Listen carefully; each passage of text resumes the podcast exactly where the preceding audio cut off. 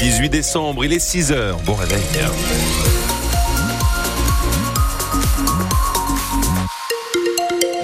On jette un coup d'œil euh, rapidement à vos conditions de circulation à cette heure si tout va bien.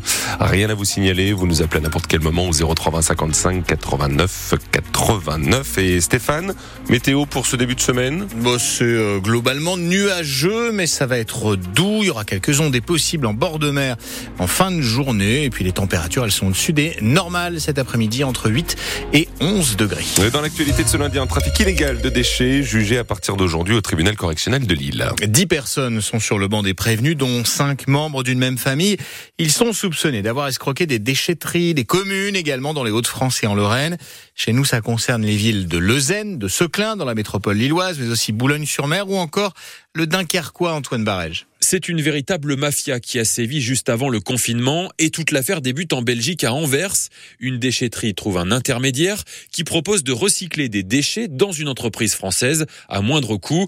L'intermédiaire, un homme de 41 ans qui a une petite notoriété dans la musique, affrète une société de transport belge qui prend en charge très régulièrement la cargaison, mais au lieu d'aller au recyclage, les gravats, les poubelles sont déposés dans des terrains vagues à la frontière, presque jamais au même endroit, en Lorraine et dans le Nord. À Coudekerque village, les élus se souviennent de tonnes de vieux vêtements et de chaussures abandonnés dans un hangar avec des risques élevés d'incendie. Il a fallu débarrasser en urgence. Après plusieurs signalements et plaintes d'habitants, la justice a réussi à remonter la piste de l'intermédiaire et de ses complices.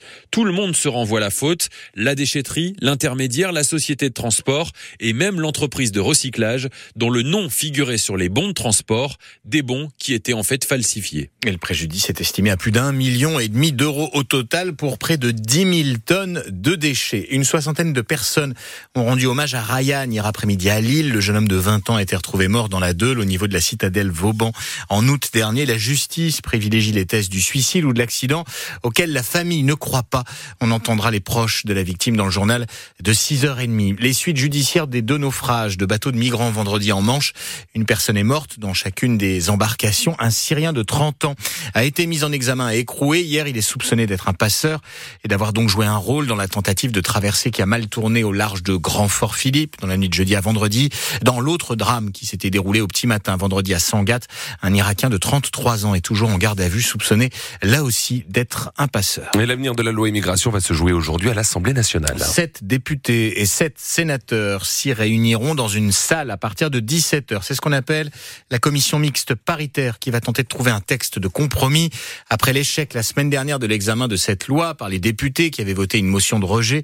Pour que cette fois le texte soit adopté, la première ministre Elisabeth Borne a encore multiplié les entretiens hier avec les patrons du Parti des Républicains, puis ceux de la majorité présidentielle. Pas d'accord pour l'instant, mais des points euh, de convergence, un compromis qui semble possible, Paul Barcelone. C'est en bonne voie, affirme l'entourage de la Première ministre, pour qui la négociation a été constructive. Dès sa sortie du bureau d'Elisabeth Borne hier, Éric Ciotti a lui-même listé sur le réseau X, je le cite, les acquis à confirmer, prestations sociales, déchéance de nationalité, exclusion du droit du sol pour les criminels qui ne sont plus des points bloquants ce matin. En revanche, le président des Républicains réclame un courrier du gouvernement, un engagement écrit à ce qu'une réforme de l'aide médicale d'État, l'AME, soit examinée dans une nouvelle loi début 2024. Il veut aussi des garanties sur les procédures d'éloignement et d'expulsion des clandestins. Manière pour la droite de faire monter les enchères et de ménager le suspense avant la commission mixte paritaire. Si on entre en CMP sans savoir si on a un accord, c'est très mauvais signe, admet une ministre bien consciente qu'Elisabeth Borne joue elle sa tête et son poste avec cet accord. La taxe foncière augmentera d'au moins 3,9% l'année prochaine, mais cette hausse pourrait être plus importante encore si les collectivités locales décident également d'augmenter leur part, qui est comprise dans le calcul de cet impôt local. La hausse de 3,9% minimum, elle est calculée en fonction de l'inflation sur un an qui a été enregistré le mois dernier en France. Des élus et des habitants ont créé une association après les inondations du mois dernier dans le Pas-de-Calais. Stop Inondation regroupe une centaine de personnes. Son président est le maire d'Andre, près du marais de Guine, dans le Calaisie. Alan Turpin sera l'invité de France Bleu Nord à 7h45. Et Stéphane, la ville d'Arras décide d'aller plus loin que la loi pour aider les femmes qui souffrent de règles douloureuses. Elle a mis en place un congé menstruel jusqu'à 10 jours accordé aux employés concernés dans l'année.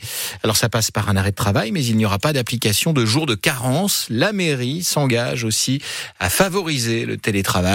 On estime que 10% des femmes souffrent d'endométriose en France. On y reviendra dans le journal de 7 heures tout à l'heure. Vous savez quoi La dinde de Ligue sera de nouveau au menu du réveillon de Noël au palais Ah. de l'Élysée cette année. C'est la septième année consécutive d'ailleurs. Et à 6h15, la directrice commerciale de la marque Lille Vola, Lick Volaille, Karine Marchand, un peu plus au nord, Lick, nous en dira plus sur ce qui devient donc une tradition. Et le PSG qui laisse échapper la victoire sous les coups de hum, Boutoir de Lille. Un partout hier soir entre Paris et Lille au stade Pierre-Mauroy en Ligue 1 de football. Les joueurs de la capitale menaient depuis la 66e minute et un pénalty de Mbappé suite à une faute du Lillois Diakité dans la surface de réparation. C'était sur Lucas Hernandez. L'égalisation est arrivée dans les prolongations à la 94e minute grâce à Jonathan David. 15e match sans défaite, toute compétition confondue pour les Dogs qui restent donc très solides, souligne le milieu de terrain Nabil Bentaleb. Si on voulait obtenir un résultat face à cette équipe de Paris, il fallait garder une certaine solidité défensive et après jouer les contres euh, et les coups qu'on a euh, au maximum et ce qu'on a réussi à faire ce soir. Ils ont des, qualités individuelles indéniables. Euh, on a essayé d'aider comme on pouvait nos latéraux, jouer, nos, jouer avec, avec nos triples, un autre mot. Je pense qu'on entame chaque match avec la même envie et euh, on respecte nos adversaires mais à la fois on croit en nos qualités. C'est ce qui fait notre force et on, on reste humble, on respecte notre adversaire mais on y va à fond, on y va pour essayer de gagner. Les propos recueillis par Mathieu Dervaux au classement. Lille reste quatrième de la Ligue 1. Le PSG conserve la tête du championnat. Prochain match après-demain à Strasbourg pour le LOSC. Ensuite, ce sera la trêve. Autre rendez-vous foot ce midi, les tirages au sort des Coupes d'Europe. Le PSG connaîtra donc son adversaire pour les huitièmes de finale de la Ligue des Champions. Tirage au sort aussi pour les barrages d'accès aux huitièmes de finale de la Ligue Europa. Et là, ça concerne Lens, les adversaires probables pour le Racing, le Sporting Portugal, le Sparta Prague, plus difficile l'AS Rome. Verdict à 13h. Et puis une troisième couronne mondiale pour les handballeuses françaises. Elles ont battu les Norvégiennes 31 à 28 hier soir en finale du championnat du monde. C'est évidemment très encourageant pour les JO de Paris l'été prochain, dont la phase finale se disputera au stade Pierre-Mauroy de Villeneuve d'Ascq. Pourquoi pas un titre olympique chez nous pour les Françaises? On croise les doigts. Ah bah très.